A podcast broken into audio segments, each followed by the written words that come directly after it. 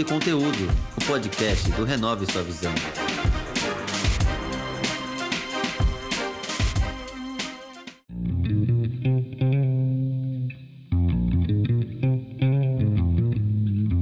Sou Marcos Menezes e esse é o podcast Papo e Conteúdo, que tem como objetivo inspirar pessoas com histórias e exemplos, mostrando que com trabalho e paciência é possível alcançar seus objetivos.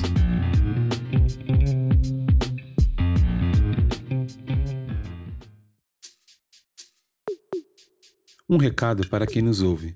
Toda sexta-feira tem um episódio novo do podcast e tem duas formas para você ouvir. A primeira é através do Instagram, arroba. Aproveite e nos siga por lá. A segunda, pelo canal do YouTube, Renove Sua Visão, tudo junto. Se inscreva, dê seu like e ative o sininho para ser notificado. E se você gostar desse episódio de alguma forma te ajudou, compartilhe com seus amigos e familiares.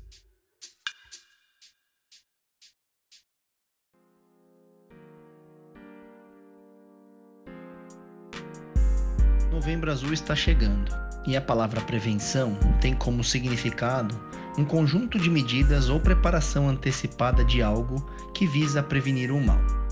Há um exame que se chama PSA, onde é colhida uma amostra de sangue do paciente e, através dele, o médico urologista consegue diagnosticar se é necessário ou não fazer o exame de toque retal. Então, não são para todos os homens que é necessário o procedimento do toque. Por isso, é essencial a procura de um especialista, porque constatado antes, possui grandes chances de cura. Fato é que somente você pode se permitir isso. Então, se você já tem 40 anos ou mais, faça sua parte e realize o exame. Essa ação pode prolongar e muito a sua vida. O podcast Papo e Conteúdo apoia a campanha do Novembro Azul.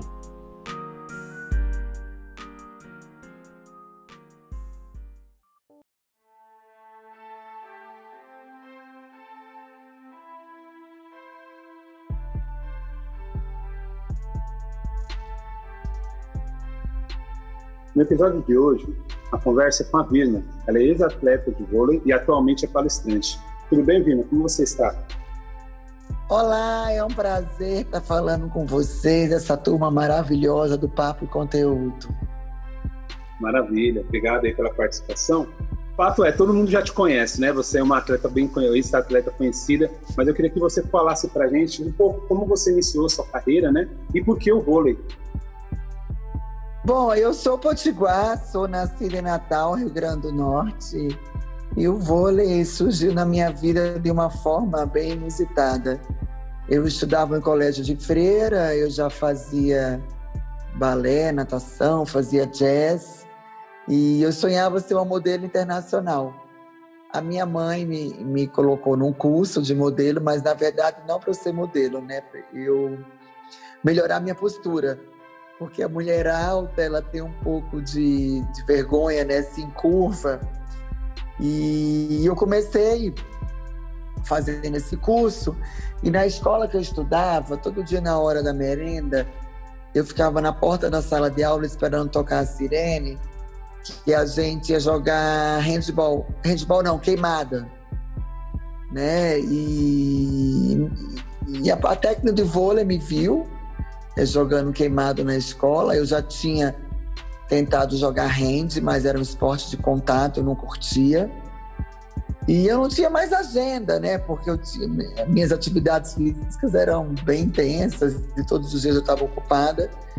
E foi quando a escola deu a opção de você, da gente praticar um esporte ao invés de fazer educação física. E daí surgiu essa minha paixão pelo vôlei, eu comecei a acompanhar o vôlei, já fui procurar quem eram as, as melhores jogadoras do Brasil na atualidade, né, naquela época, né? E era a Isabel, comecei a seguir ela, né, acompanhar. E logo em seguida, eh, eu fui convocada para a seleção do Rio Grande do Norte. E eu fui para a seleção e daí a gente foi jogar um torneio no Guarujá, o Rio Grande do Norte tinha subido de divisão. E nós fomos para Ficamos em último, perdemos todos os jogos, mas eu me destaquei pela força, pela altura. E, E aí surgiram os convites para sair de Natal para jogar vôlei aqui no sul do país. Meu pai, muito machista, falou que não, que eu ia estudar, que eu, ia, eu tinha que ser engenheira. Meu pai era engenheiro civil, né? Aquela expectativa de você seguir os passos do pai.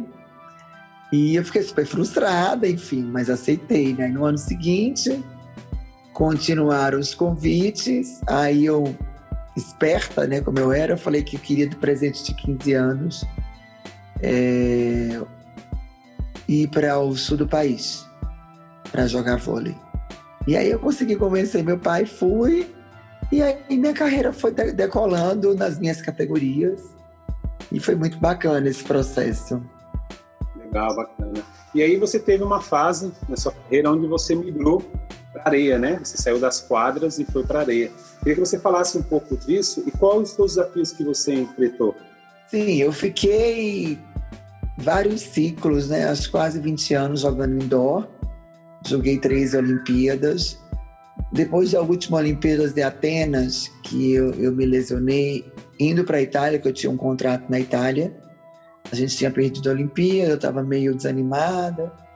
E quando eu fui para a Itália, eu machuquei o joelho e eu vim para o Brasil me recuperar, porque eu não estava conseguindo me recuperar lá. E eu treinava no vôlei de praia, treinava na praia.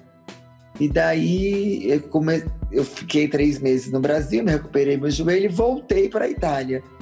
No que eu voltei para a Itália, eu comecei a perceber que eu, eu tinha gostado do vôlei de, de praia, né? E eu, eu tinha mais um ano de temporada na Itália, e eu, como estava muito tempo longe de casa, ausente do meu filho, que na época era adolescente, o Vitor, eu resolvi retornar para o Brasil. E daí foi quando eu vi uma forma de dar uma longevidade à minha carreira. Eu não tinha, não sentia mais as dores no joelho, como eu sentia na quadra, que era muito impacto. E eu fiquei durante cinco anos no vôlei de praia. Foi uma experiência assim bem bacana. Bacana, legal. É, num dos seus posts você cita que você não era uma pessoa talentosa, né? Porém, você era muito esforçado e teve que superar essa falta de talento. Você podia falar a respeito em relação a isso?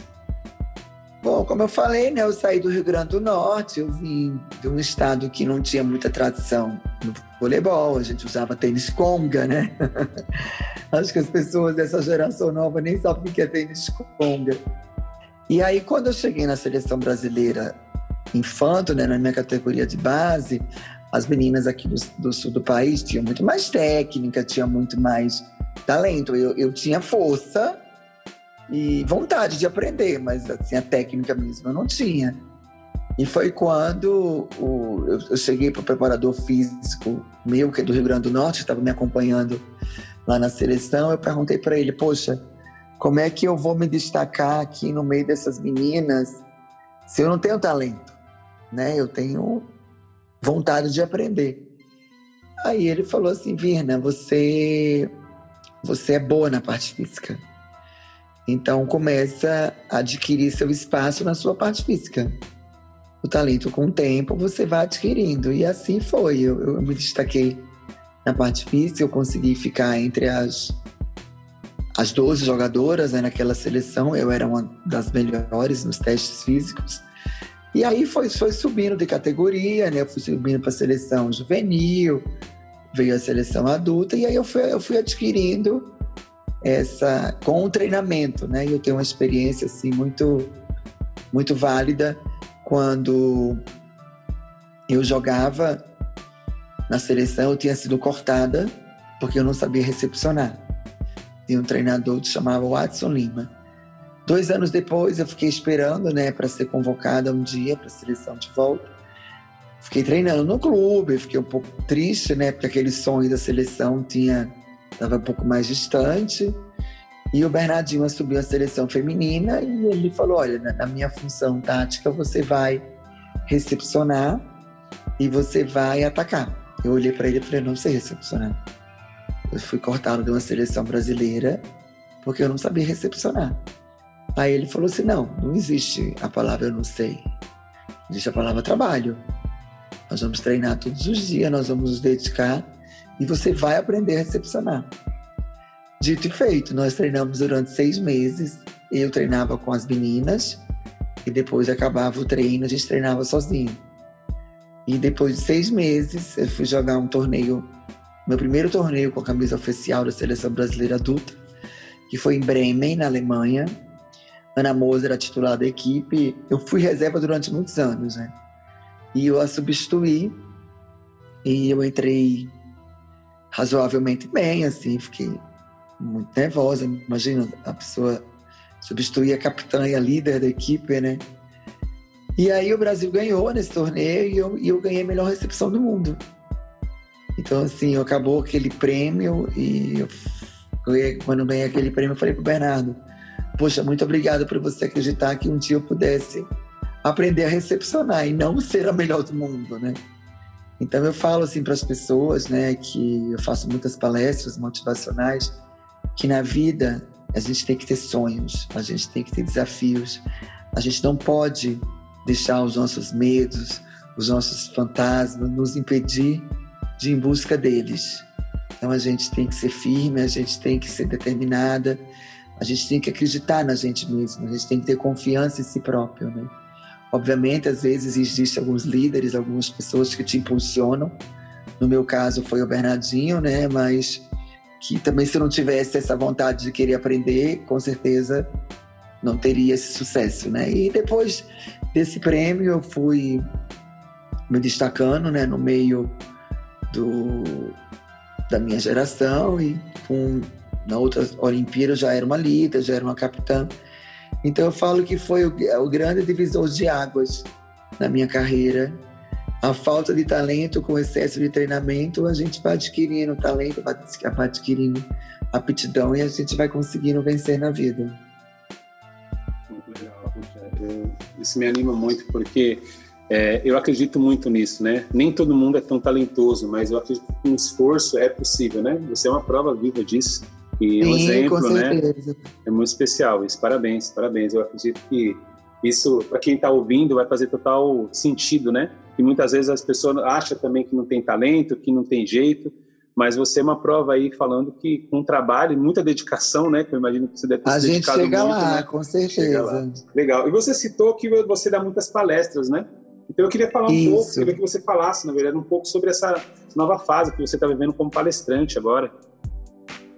Bom, na verdade, eu estou nesse mundo de palestras por volta de uns cinco anos.